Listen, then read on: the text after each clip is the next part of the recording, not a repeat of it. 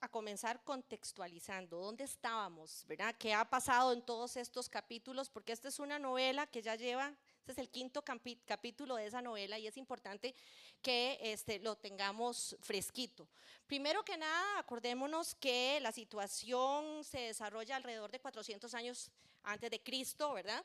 Eh, el pueblo de Israel había sido entregado a sus enemigos, no por gusto, sino por desobedientes por muchos años Dios les estuvo jalando el aire y no hicieron caso y entonces eh, el pueblo de Israel fue entregado al enemigo y se llevaron a muchos fuera de la ciudad, destruyeron la ciudad y destruyeron los muros.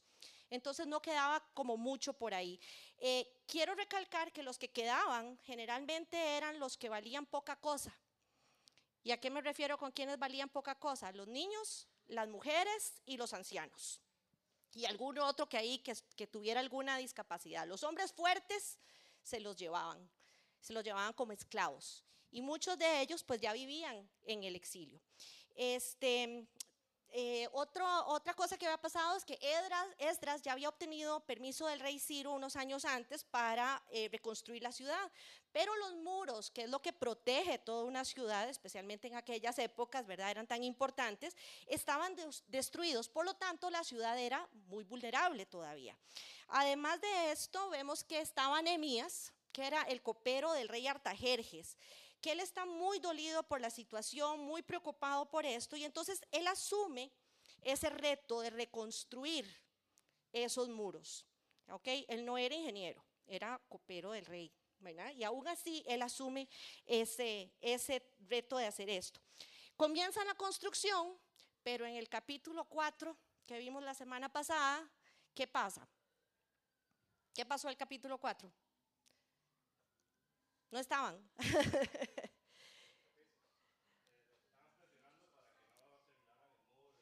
Comenzaron los enemigos, ¿verdad?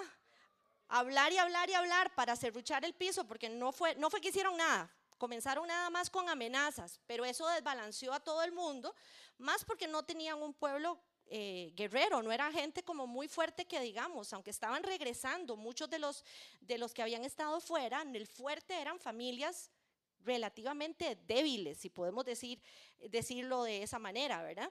Inclusive es interesante que Nehemías eh, menciona que había mujeres, que una familia con sus hijas estaba construyendo, eso no era como muy normal en aquella época, entonces es porque la mano de obra era escasa y entonces todo el mundo este, contaba. Entonces, eh, quedamos el capítulo pasado que Nehemías toma control de la situación y ya, se nos terminó el problema. Vieran qué problema es andar con anteojos, porque no leo, pero tampoco los veo. Entonces, así que si me ven que me los quito y me los pongo, ya, entienden. Este, ya todo está controlado. La semana pasada, en el capítulo pasado, Nehemías tomó acciones, puso a la gente a trabajar con una mano, con la espada en la otra y todo el mundo estaba listo. Y todo estaba muy bien, supuestamente, pero de repente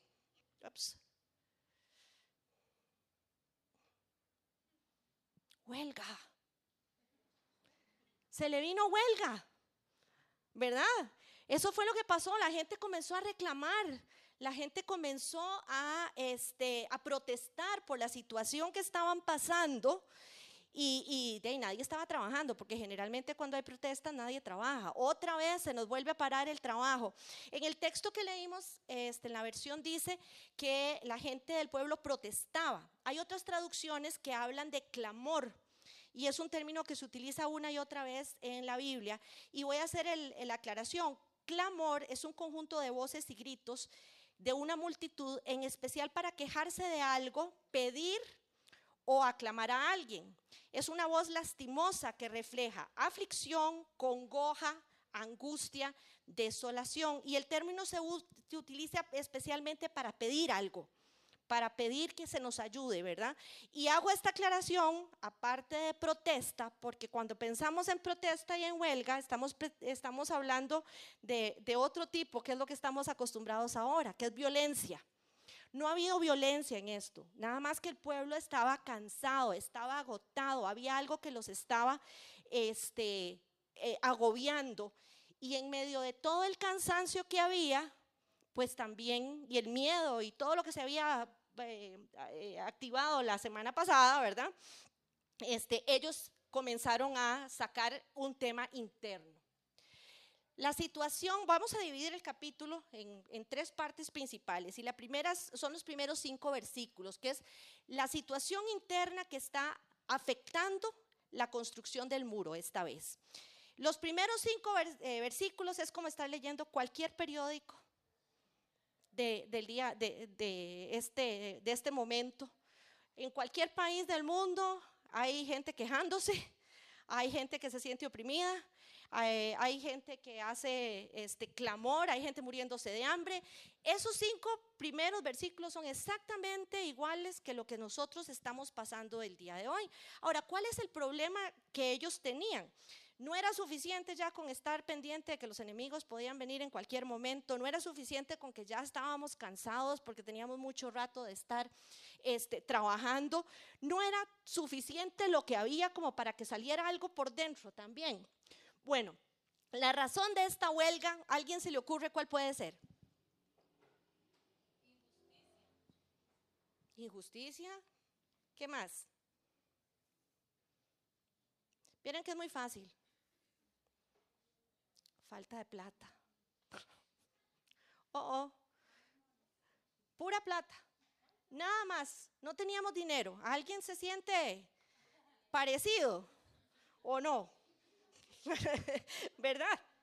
En medio de toda la desmotivación, perdón, el cansancio, es común que comiencen a, punzar ciertas cosas y ciertas necesidades que uno ya de por sí tiene. Y para esta gente, pues la plata también estaba siendo un gran problema. Eh, todo lo anterior llevó a que explotara el problema interno. El problema externo generalmente nos lleva a que explote uno interno. Y entonces comenzaron a sacar los trapos sucios y este, a sacar lo que a todos nos abruma en esta época y en todo lado, la falta de dinero. Pero ¿qué llevó a que hubiera falta de dinero? Uno va a decir, ¿por qué esa gente le iba a faltar plata? Eh? cosechaban, sembraban, traían, este, se intercambiaban cosas. ¿Qué les iba a hacer falta? Bueno, resulta que el versículo 3 es muy claro y nos dice que había hambre. Y es muy lógico, había una ciudad destrozada. Probablemente muchos de los campos habían quedado mal, dañados, y no había dinero para, para nueva semilla o para, para trabajarlos. Entonces, estaba viniendo un montón de gente nueva a reconstruir los muros y la comida seguro no alcanzaba. Entonces, ¿qué pasa cuando hay poco de algo? ¿Qué pasa con el precio? Se sube. Sube y sube y sube y entonces algunas cosas se vuelven incomprables. entonces, eh, la demanda de, de alimentos estaba subiendo. Otra cosa, que yo no sé a cuántos de ustedes, pero para mí este es terrible. Impuestos. Resulta que el rey Artajerjes había subido los impuestos. Cualquier semejanza con nuestra vida actual es pura coincidencia. Este, habían impuestos e impuestos y aquí ellos tenían un problema mayor que nosotros. Nosotros llegamos, entramos a Hacienda, sí, o cualquier tipo de impuesto. Nosotros entramos a la página de Hacienda, le damos clic, pagamos el monto y está bien ellos además del monto que tenía, este, que, había impuesto el rey, los cobradores de impuestos sacaban su salario de ahí. Entonces era muchísimo más lo que les estaban quitando. Entonces no teníamos comida y además de eso tenemos montones de impuestos, nos están, nos están matando con eso. Y un tercer punto que en el versículo 5 dice, endeudados con altísimos intereses. ¿verdad? Hay mucha gente también que está eh, relacionándose con eso. Cuando se le pasa a uno la mano en la tarjeta de crédito, este, los intereses son terribles. Bueno, pues algo así era lo que estaban viviendo ellos. Entonces, se habían endeudado y los acreedores estaban aprovechando de la situación de necesidad para cobrar cada vez más altos los intereses. Y en este punto ellos estaban perdiendo no solo la tierra, sino sus hijos y sus hijas. ¿Ok? Los judíos ricos explotaban las circunstancias de la reconstrucción del muro y estaban eh, encima de sus mismos hermanos, ¿verdad? El problema no solo era la usura, no solo era que les estaban cobrando muchos los intereses, sino que se exigía una garantía física por esos préstamos.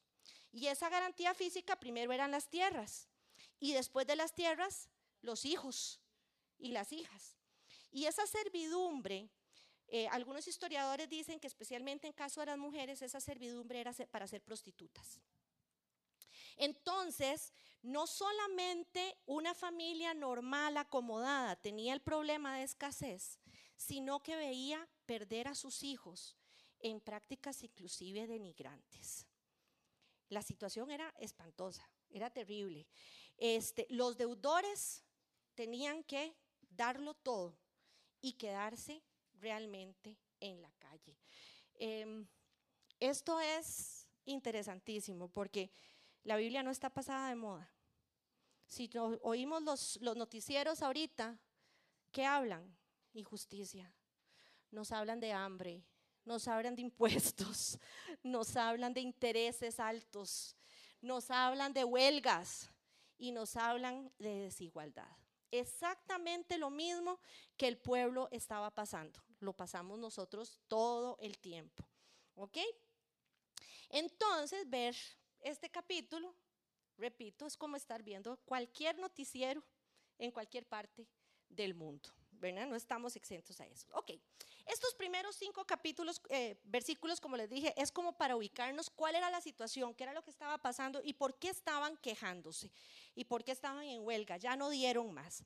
Ahora, del versículo 6 al 13, vemos cómo Nehemías reacciona. ¿Y cómo, cómo reaccionó Nehemías cuando comenzó a oír a esta gente? ¿Cuál es la reacción? ¿Alguien tiene por ahí el versículo 6? El versículo 6 es muy claro. La reacción de Nehemías dice, a ver, dice.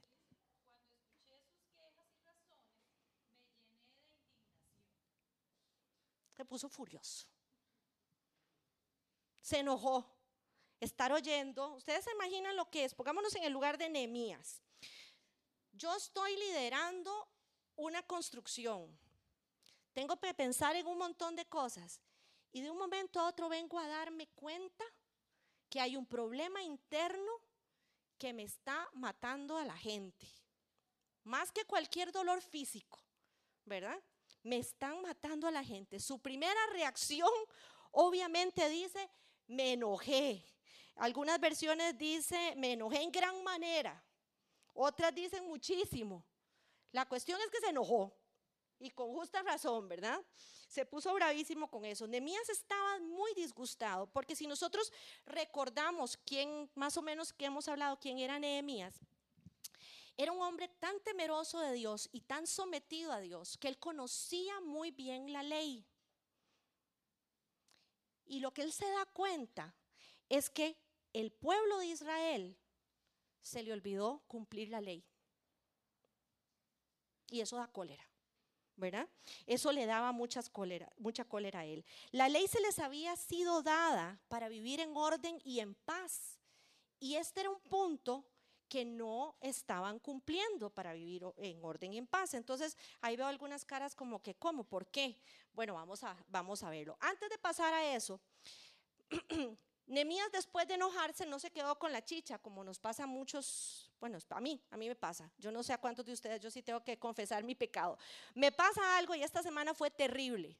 No hicieron más que invitarme a hablar y el mundo me cayó encima. Todo lo que podía salir mal salió mal. Lo último es que tengo las tarjetas bloqueadas y no sé por qué. Eso es lo último de todo el resto de cosas. Poco a poco el Señor fue, pero lo peor de todo era manejar mi cólera ante todas las cosas.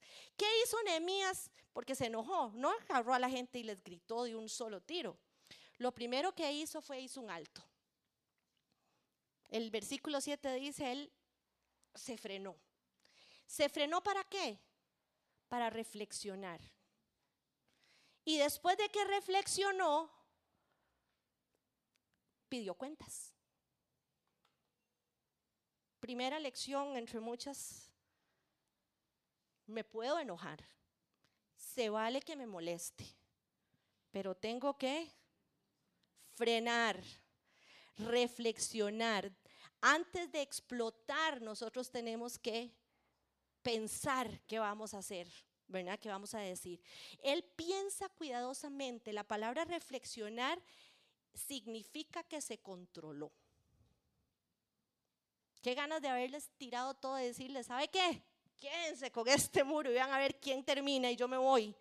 Porque viene otro problema, es que viene a arreglar un problema externo y ahora viene el problema interno. Este, él simplemente reflexionó y lo que hizo fue, primero llama a quiénes? A los culpables, que eran los que tenían la plata. Entonces, primero los llama, los pone un poquito a cuentas y después llama a todo el pueblo. ¿Por qué? Porque aunque unos eran los que estaban oprimiendo, al pueblo también se le había olvidado exigir que la ley se cumpliera y no estaban cumpliendo con esa, con esa parte. Entonces, vamos a repasar qué decía la ley para que ustedes vean lo importante que era eso. Primero, el pueblo olvidó la ley que estaba en Éxodo 22, 25 27 voy a leerlo así rapidón. Dice, la ley le decía, si le prestas dinero a alguna persona pobre que viva contigo, no te portes como prestamista. ¿Y qué? ¿Qué estaba haciendo el pueblo? Ok. Si esta persona te da su ropa como garantía de préstamo, devuélvesela a ponerse el sol porque la ropa es lo único que tiene para protegerse y que probablemente solo es la ropa que tiene para que el piso no esté tan frío en la noche cuando se vaya a dormir. ¿Y qué era lo que hacía el qué estaba haciendo el pueblo? Quitándoles hasta el modo de andar. Todo les estaban quitando. Y, y después dice, y si Él me pide ayuda, a su ayuda iré, porque yo sé tener compasión. La ley estaba siendo totalmente quebrada. Qué torta, porque entonces los cimientos de esa construcción estaban mal. luego tengo, tenemos por acá En Deuteronomio 23, 19, que también tenemos leyes, tenemos reglamentos, ¿verdad? El pueblo de Israel tenía todos estos reglamentos. Dios había establecido esta ley para que el mundo viera que su pueblo era diferente. Y no estaban siendo diferentes. Dice, no exigirán a sus, a sus compatriotas que se les pague intereses por el préstamo que le hayan hecho, sea dinero, comestibles o cualquier cosa que se presta cobrando interés. No se cobran intereses a los hermanos. Era lo que él decía. Decía, al extranjero exíganle intereses. Si no es de los nuestros, no importa, cóbrenle interés. Pero no se lo deben hacer a un compatriota, no se lo deben hacer al hermano. Yo he escuchado de tanta gente que entre hermanos se sacan hasta el modo de andar. ¿Cómo duele? ¿Cómo duele escuchar ese tipo de, cosas? Cuando se supone que, que, Dios es compasivo, nosotros tenemos que ser compasivos. Y a la misma vez recuerda, así el Señor su Dios los bendecirá en todo lo que hagan en el país que van a ocupar. Yo nada más me pongo en el lugar de Nehemías, trabajando, poniéndole ganas con convicción y darme cuenta que todo lo que estoy haciendo es, en vano porque Dios no puede bendecir al que está infringiendo la ley. ¿Verdad? Eh, eh, tiene que enojarse, qué colerón, porque todo lo que está haciendo se le puede venir abajo. Finalmente, este, Dios les había dado esta ley para, para mostrar el amor. Y en Levíticos también habla del amor al prójimo. La ley eh, que estaba puesta ahí era para ayudarnos, para apoyarnos, para extenderle la mano al que está mal. Y este pueblo estaba más bien sacando todo lo exprimiendo, unos cuantos exprimiendo al resto del pueblo. Dice, si alguno de tus compatriotas se queda en la ruina y recurre a ti, debes ayudarlo como a un extranjero de paso y lo acomodarás en tu casa. Dice, no le quites nada, no le cargues, más intereses por el préstamo. Este, muestra temor por tu Dios. Vea qué torta lo que dice ahí, Muestra temor por tu Dios y acomoda a tu compatriota en tu casa. O sea, todo lo contrario estaba haciendo ese, ese pueblo, ¿verdad? Todo lo contrario. Este, dice, yo soy el Señor, eh, el Ah, bueno, también dice, no le cargues interés al dinero que le presten ni aumentes el precio de los alimentos. Él dice, yo soy el Señor de ustedes, que los sacó de Egipto para darles la tierra de Canaán para ser su Dios. Si uno de tus compatriotas se queda en la ruina estando contigo y se vende a ti, él se vendió y qué? No lo hagas trabajar como esclavo. De, pero si me lo vendió, si se vendió, pero es hermano. Le dice, está bien, póngalo a trabajar, pero como un trabajador, no como, no como un esclavo. Dice, trátalo como un trabajador o como un huésped y trabajará para ti hasta el año de liberación. Aclaro, el, cada siete años había un año de liberación y ese año se cancelaban todas las deudas, todo comenzaba de cero. Y entonces, venga, que trabaje con usted, recíbalo y, a los, y en el tiempo que se cumple, entonces usted lo libera. Pero no le cobre intereses, pero no le quite nada. Muéstrese compasivo, ¿verdad? Después dice, bueno, después del, del, año de liberación podrá abandonar tu casa junto con sus hijos para volver a través a su clan y sus propiedades familiares, pues ellos son mis siervos, yo los saqué de Egipto, no deben ser vendidos como esclavos. No trates, no los trates con crueldad, al contrario, muestra el temor de Dios. Entonces, tenemos acá un líder con una responsabilidad enorme que Dios le había puesto encima que obviamente tenía que estar furioso. Furioso porque le estaban echando a perder el trabajo. Él llegó y los encara y les dice, es que están cobrando intereses. Este, no se supone que nosotros estamos rescatando a los que se nos llevaron y lo que estamos haciendo es vendiéndonos entre nosotros. Entonces, frustración, claro, tenía que estar bastante enojado. Ahora, Nemías toma medidas inmediatamente. Nehemías es un hombre de acción y eso es algo que nosotros tenemos que aprender. Primero, en el versículo 10 nos dice, paren de cobrar intereses. Luego nos dice, eh, los invito a que devuelvan, pero después de haberlos regañado, yo creo que esa invitación es, eh, es una obligación completa. Y finalmente les dice a los sacerdotes, vamos a hacer un juramento delante de todo el mundo para que vean que estamos arreglando las cosas. La única forma de lograr el objetivo que Dios había puesto en sus manos era enfrentando los problemas y tomando decisiones y corrigiendo. Porque cualquier cosa que yo haga con una base mal hecha, se viene, se viene abajo. Por último, Nehemías hace algo muy interesante hace un gesto y es que se sacude. ¿Para qué me sacudo yo la ropa? ¿Y dónde terminan esas cosas que yo me quito? Y después pasa uno la, la escoba y va para la basura.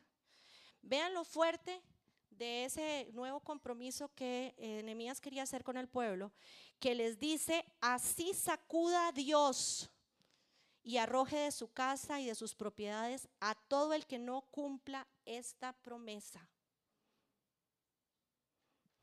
¿Ok? Usted no cumple. Ve a ver para dónde va. Incluso les le dice, así los sacude Dios y los deje sin nada. Porque estaban haciendo algo mal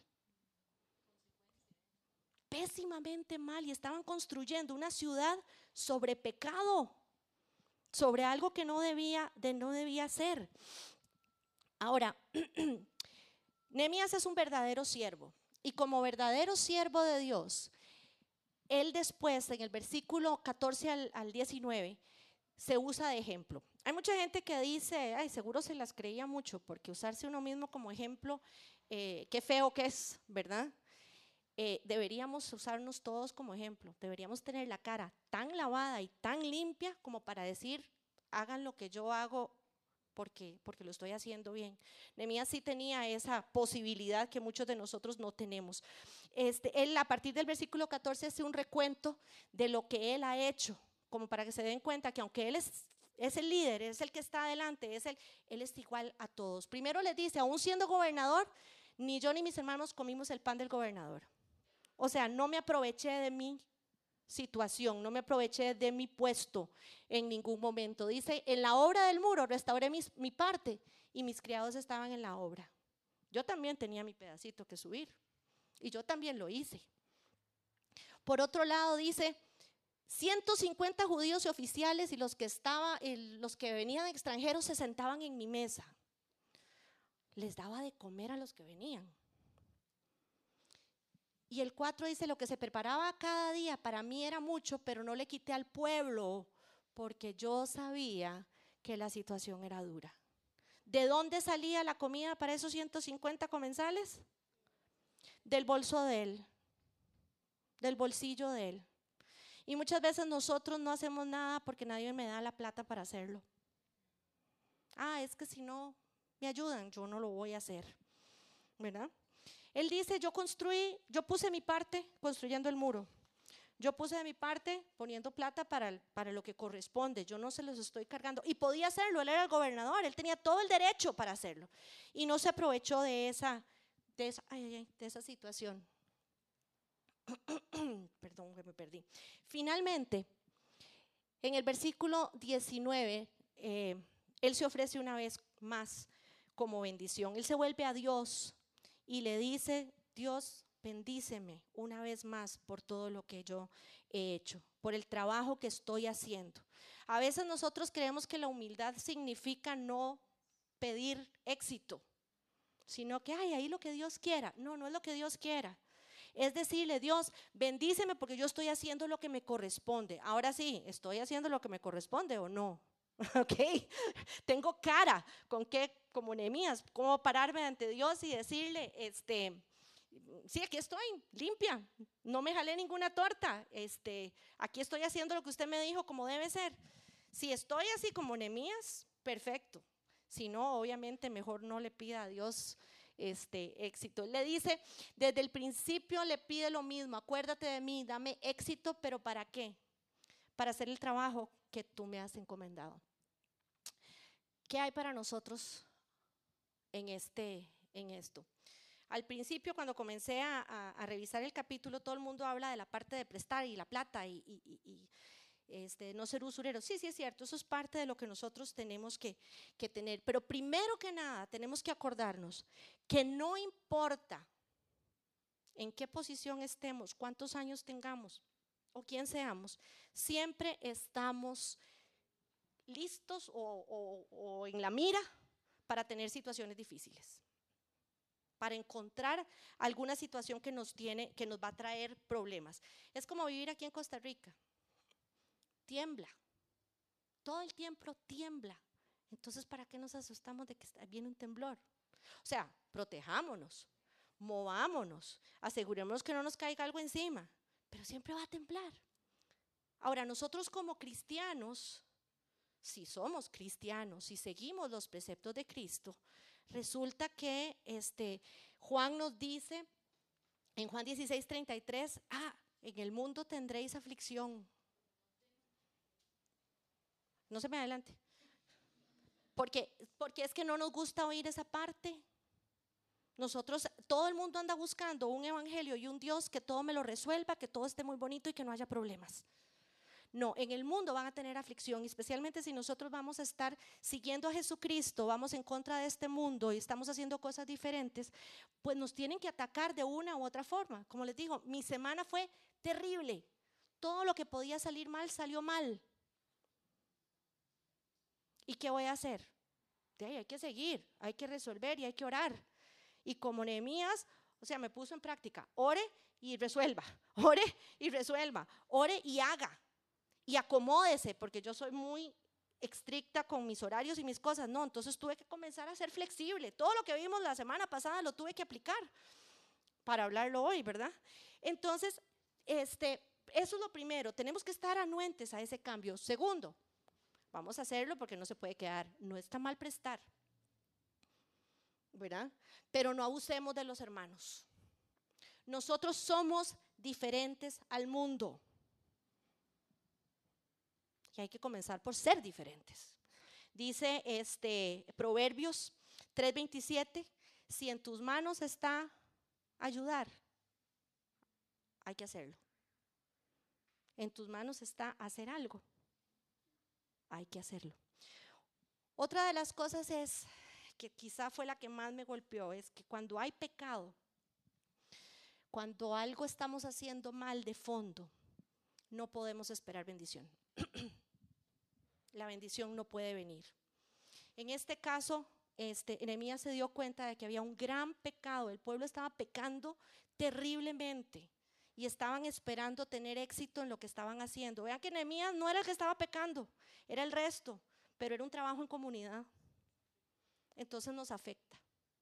Todo lo que nos pase a nuestros hermanos, todo nos afecta. Todos estamos sujetos a equivocarnos. ¿Ok? Pero el pecado que vamos arrastrando y que no sacamos y que no limpiamos va a socavar cualquier intento de hacer algo bueno para el Señor. Estaba entre las cosas que leía, leía el caso de, un, de una pequeña ciudad en los Estados Unidos que se invirtieron o reunieron un montón de dinero para hacer un edificio que era donde iba a estar, era como un, era un pueblito tan chiquito que era para la policía, para los bomberos y como una clínica y todo. Y estaban felices por haber logrado hacer un edificio enorme, precioso, este, y lo pusieron a funcionar. Poco tiempo comienzan a desquebrajarse las paredes. Y todo el mundo vuelve a ver al constructor. Y el constructor había hecho las cosas bien. Y para no hacerles el cuento muy largo, resulta ser que había eh, una mina muy cerca y las explosiones de la mina, que eran imperceptibles para el pueblo, lo eran para los muros. En muy poco tiempo el edificio no servía para nada y tuvieron que derribarlo. Había algo oculto que socavaba este, las bases de esto. Eh, Nemías lideraba muy al estilo de Jesús. ¿Por qué digo esto? Bueno, porque él ayudaba al pueblo no solo a hacer un trabajo, sino a conocer y a reconocer a Dios. Eh, igual que en Juan 17, 6, a los que me escogiste del mundo para dármelos, les he hecho saber quién eres. Se aseguraba que la gente supiera quién era Dios, cuál era el Dios en el que estaban eh, confiando y trabajando. También les ayudaba a conocer la palabra de Dios, así que mientras los guiaba en un trabajo, les estaba enseñando qué clase de lecciones les daba y todo basado en qué? En la ley, porque ellos no tenían la ventaja que teníamos nosotros de la gracia. Era punta de ley y aún así les recordaba la ley una y otra vez. Interesantemente, la más, lo que más vimos y hemos visto, él oraba. Oraba por su pueblo, igual que Jesús en Juan menciona, este, yo te ruego por ellos. Te ruego por los, no por los que son del mundo, sino por los míos, decía en, Juan 17. Em, igual enseñaba carácter, no solo lo que decía la palabra, sino que acción. Y a la misma vez se preocupaba por su gente, ¿verdad? No solo por los ataques físicos, sino por los, eh, los, problemas internos también para él eran importantes. Y Jesús en Juan 17, 22 dice, les he dado la misma gloria que tú me diste, dice Jesús. Y en el versículo 12, cuando yo estaba con ellos en este mundo, los cuidaba y los protegía. Exactamente igual que Jesús. Y luego aceptó el encargo de Dios para que, los, para que el resto del mundo viera al verdadero Dios.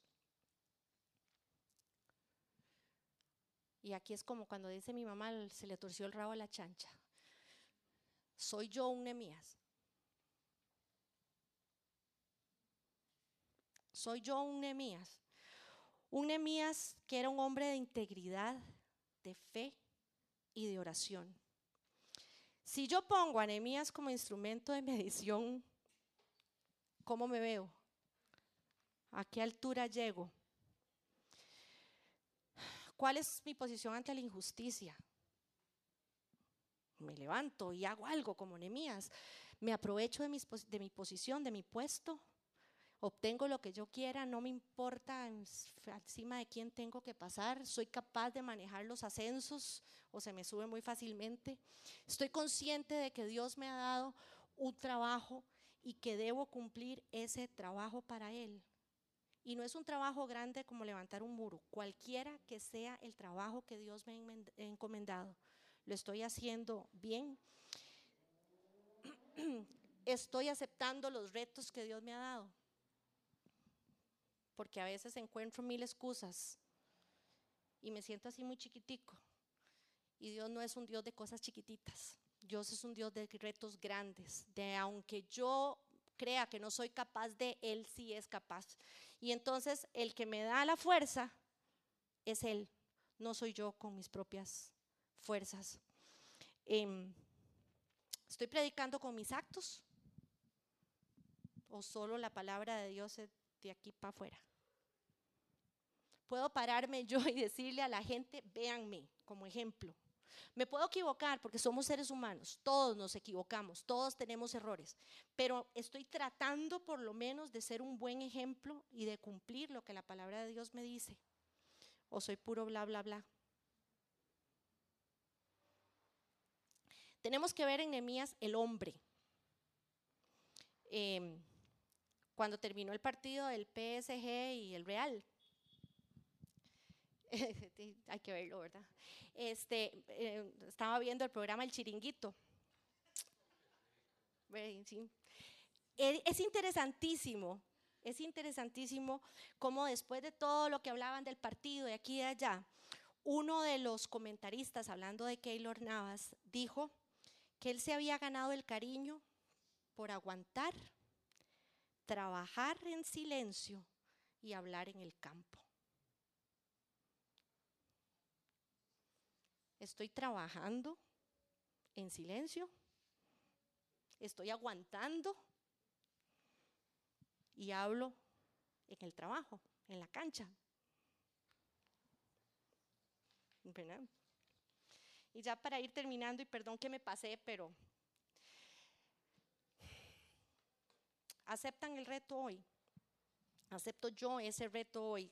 Estoy listo para trabajar, para ser ejemplo para poner mi vida a disposición de Dios, a poner mis finanzas a disposición de Dios, porque muchas veces la excusa es, es que como no tengo plata, no tengo que trabajar mucho para darle tiempo a Dios.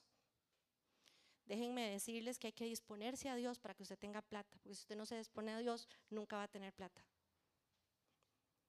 Antes de resolver los problemas suyos, resuelva las cosas que Dios le ha encomendado para que sus problemas se resuelvan, porque si no, no se van a resolver. Estoy dispuesto a echarme al agua para lo que Dios me llame, aunque me parezca enorme, grande, como que no soy capaz. Vieran que sí, sí es capaz, porque Dios es el que respalda, no son sus fuerzas. Muchas vemos en Nehemías solo un líder, pero no tenemos que ver el líder, sino ver el hombre sumiso. Eh, tenemos que ver el Dios, el hombre que confiaba en su Dios, que conocía a su Dios, que se sometía a ese Dios y a las reglas que tenía ese Dios y que era celosísimo en que se cumplieran esas reglas. Estaba claro que la única forma de lograr los objetivos de Dios es que todo funcione bajo la cobertura de Él y haciendo las cosas como Él lo dice, no como líder. Él no se echó las flores y él dijo, soy yo el que va aquí, no, estoy llevando a cabo el trabajo de Dios. Y eso requiere limpiarnos de pecado. Eso requiere reflexionar. ¿Estoy dispuesto yo a fijarme en qué es lo que estoy haciendo mal y resolverlo antes de seguir adelante? Muchas veces eh, trabajamos sin convicción porque el mismo pecado que tenemos nos desinfla limpiémonos delante de Dios. Él es fiel y justo y Él todo tiene los brazos abiertos y quiere ponernos a trabajar. Y no pensemos en chiquitito, pensemos en obras grandes. Dios bendíceme. Estemos dispuestos a adaptarnos, a flexibilizarnos para que Dios nos mueva a su manera, a darnos trabajos que jamás nos imaginamos que íbamos a hacer. Porque yo no soy de números, entonces si Dios me pone a llevarle el presupuesto a alguien, no, yo no voy a hacer eso porque no puedo. No, si es Dios el que lo puso, Dios lo va a respaldar. ¿Verdad? Finalmente, y creo que la parte más importante es que Nehemías no trabajaba solo. Era en comunidad. Así que, aunque él no había pecado, los que estaban pecando estaban trayendo al traste su trabajo. Entonces había que arreglar las cosas todos juntos. Y yo solo voy a terminar con el último versículo de Nehemías, que debería ser nuestro reto todo el tiempo, ¿verdad? Recuerda, bueno, si es que lo hemos hecho, porque si no, recuerda, Dios mío, todo lo que he hecho por este pueblo y favoreceme y bendíceme y dame el éxito. Y ese es el reto que les quiero dejar. Estemos listos para asumir el papel de Nehemías, no como líder, sino como ser humano, de verdad, con convicción y seguro de que la obra que él estaba haciendo era, era dada por Dios. Mucho gusto.